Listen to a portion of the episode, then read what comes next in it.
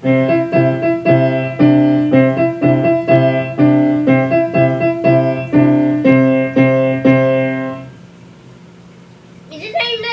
い、えー、どうもこんにちは、えー、もしくはこんばんはあるいはおはようございます、えー、京都は一条通り神谷川角イルピアット神谷川よりパーソナリティはトニーです、え水谷ラジオ、え水谷ラジオ、えご機嫌いかがでしょうか？噛みましたね。2021年6月7日月曜日11時28分を回ったところです。えー、改めましてどうもこんにちは。ご機嫌いかがでしょうか？本日あの6月7日ということで、えー、京都にイルピアットという、まあ、名前が誕生して丸17年を迎えることができました。ありがとうございます、えー、17年えー、17年か意識ないな全然。大学を卒業した年の6月にあの円町でお店を作ったんですけどまあね卒業するときに氷河期ということで30歳で大学を卒業する人間は新卒扱いでもなく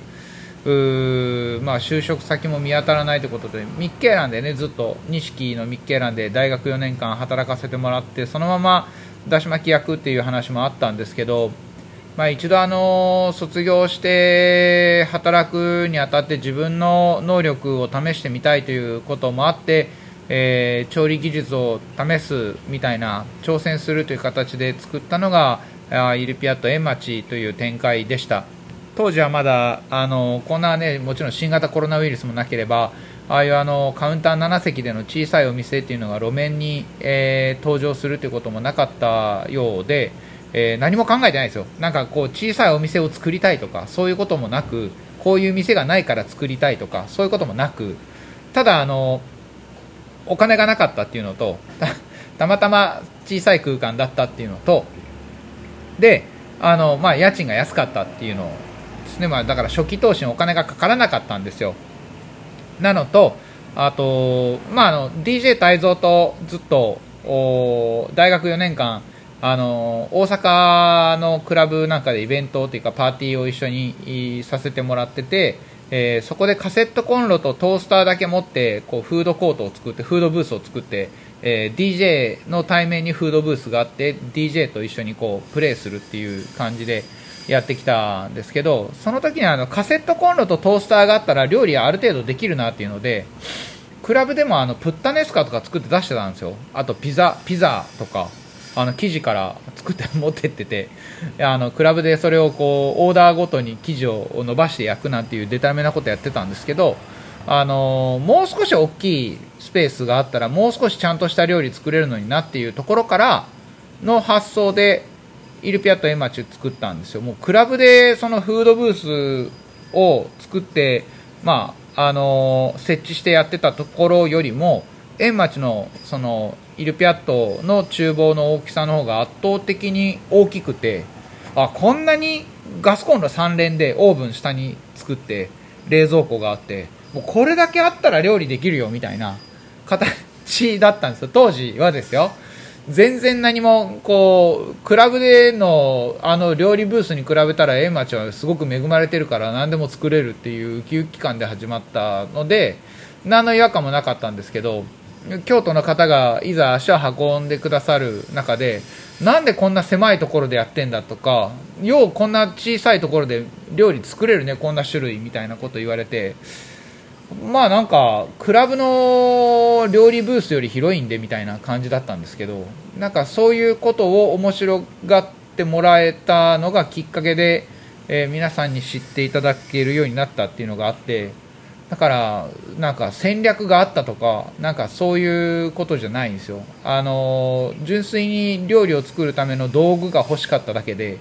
えー、何も考えてませんでした。はい。であの何も考えてませんでしたね。まあね当時そのまあいいか。まあそういうことです。で会社設立してからもう丸9年今日で経ったんですよ。でおかげさまであの食角株式会社という会社を設立して、えー、今日で丸9年、えー、経ちました。10年目に入るということで、まあ、あの会社があることあんまりこう知られてないんですけどイルピアと神谷川の運営は実は株式会社あの食角株式会社がやっていてでイルピアット江町の方は個人店がそのまま経営してるんですよ、これはあのイルピアット江町の入ってるテナントの林マンションの大家さんの、まあ、契約書問題があって、え、法人化できなかったっていう背景があります。まあ、あの法人で一括見れたらいいんですけど不動産契約の、まあ、主人公というか主体があおつらん、おつらんですかね、おつらんに来る人間の名前が株式会社になっちゃうと、もう一回契約書を結び直さないといけないというようなことがあってですね、でそうすると、定期借家2年っていう、信じられないあのクソみたいな契約になって2年後、お前出てけって言われたらあ何の保証もしないから出ていけよっていう契約書をを持ってきたんでそれは無理だっていうことでそれは個人店になっているというのが背景にあります。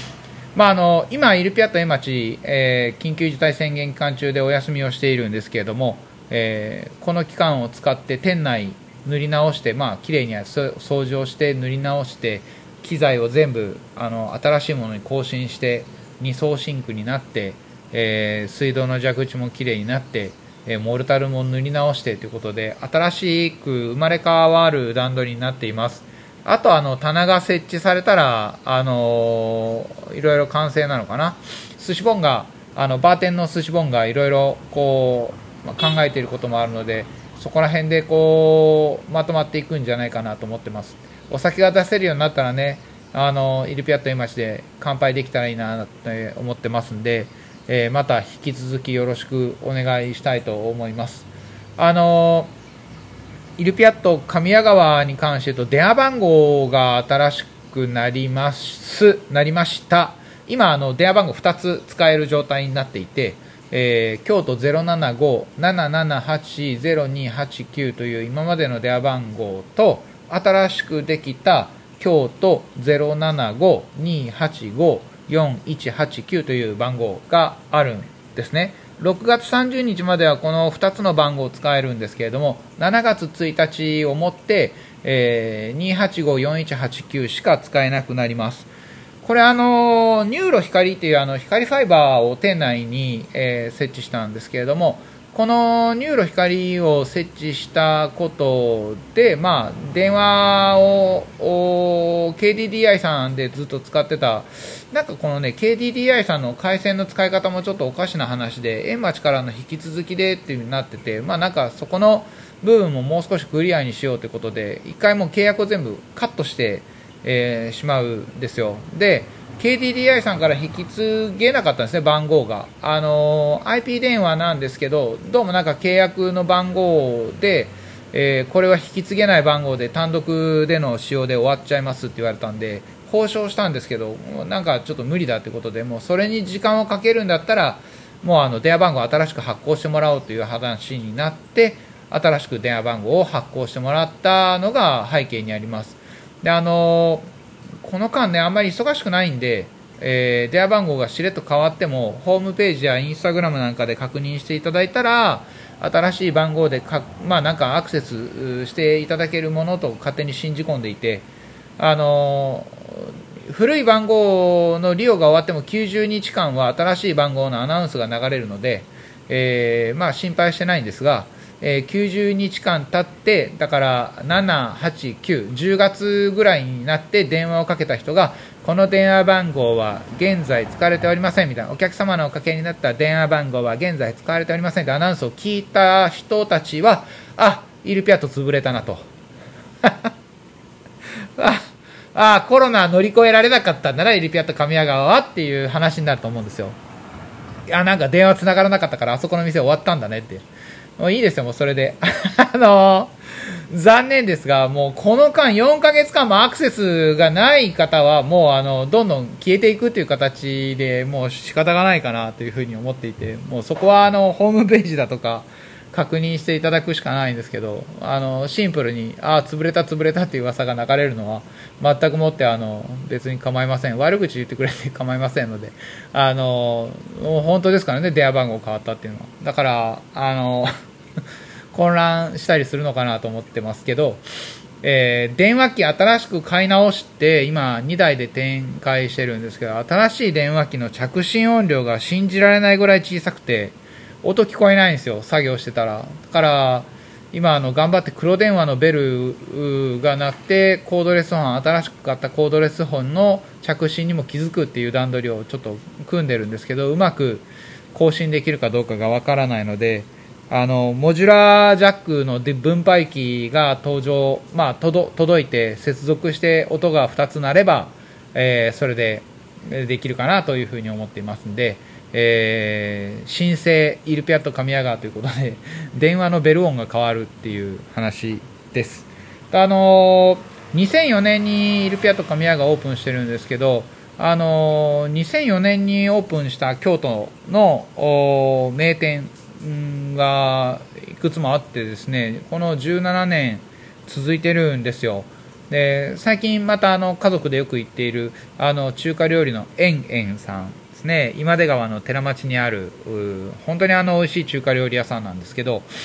そこのあのえんえんさんも2004年何月かはちょっと知らないんですけど、えー、2004年にオープンということでと鴨川カフェさん。ねあのえーと、法務局の工人口のところにある法務局の裏にある鴨川カフェさんと JR 二条駅の近くにあるウリン社。ウリン社はあのあれですよ千代ちゃん7月7日にオープンなんでちょうど1ヶ月後です。あのイルピアット神谷川があイルピアット A 町が、えー、6月7日でウリン社は7月7日ででその間にあの四条寺町にあるおたふくコーヒーさんがオープンしていてこれがあの6月の14日だったか21日だったか覚えてないんですけどあのとにかく2004年なんですよ。なんで2004年組って意外とその何組かあって実を言うとあのもう今ちょっと岐阜の鏡原に移ってしまったんですがカロトさんって革製品のお店も2004年組だったんですよね。2004年組もう少し探したらいくつか多分あるはずなんでこれあの2004年組面白いぞみたいな企画 面白いぞ字が実際になっちゃいますけどあのミーツさんなんかがね特集組んで特集号を作ってくれたら面白いのにななんて 勝手に思ったりするんですけどあの17年うーんまああんまり意識してないんですけど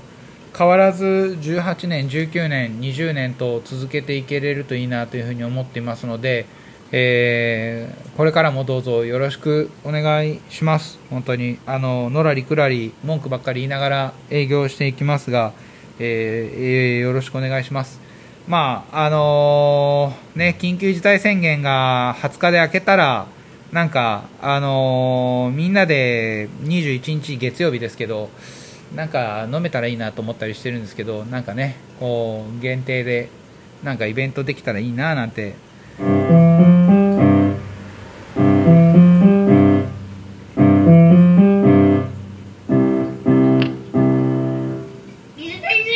はい、えー、これねなんでいつも15分ぐらいまで10分15分ぐらいがあってやるかって言ったら実は昨日の夜に水谷ラジオを収録したんですよ。22分ぐらいで。そうしたらメモリーっていうかその容量が35メガぐらいになって圧縮してもそのこのホームページにアップできなかったんですよ。でややこしいなということでこう音が大きいと容量が大きいのかなんか尺が長いとなあれなのか分かんないですけど、まあ、とにかく15分ぐらいで収めないとアップできないというのが背景にあってこれぐらいの尺になっているということです。はい、であのリクエスト曲参りましょうリクエスト曲なんですがコロナ禍であの僕らが日常生活のいろいろなことに制限がかかって奪われているような形で我慢してるんですけれども、えーまあ、イルピアットもね、えー、モラルに従いながら、えー、踏み絵を全然バンバン踏みながら、えー、感染予防対策っていう 措置の、まあ、踏み絵とモラルきちんとやってますよっていうそれをこう条件にご褒美がもらえる協力金という名のご褒美をいただいてなんとか細々と運営しています。このご褒美よくやったなよく従っているな己はっていうお上からのご褒美がなかったらもうあっという間に潰れているような次第ですので、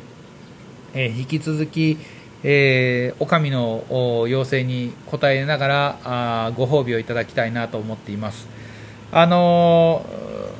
ー、日常生活のいろいろなことが当たり前じゃないんだよってことをコロナで実感してるんですけど、えー、今日あの皆さんにお届けするお届けするとかお願いするリクエスト曲も日常生活って、まあ、あの当たり前のことが当たり前じゃないんだよねっていう曲です、えー、よかったら検索して聴いてください。素敵な歌ですね。これあの一時めちゃめちゃ流行ってとてもめちゃめちゃじゃない。とても流行ってあのすごくいい曲です、えー、ではえー、パーソナリティトニーから皆さんへのリクエスト曲です。検索してぜひ聴いてください。ロッカトレンチでエブリサンデーアフタヌーン、えー、水谷ラジオでした。これからもどうぞよろしくお願いします。お腹すいたから今日はヌーラーニーさんでカレーでも食べようかな。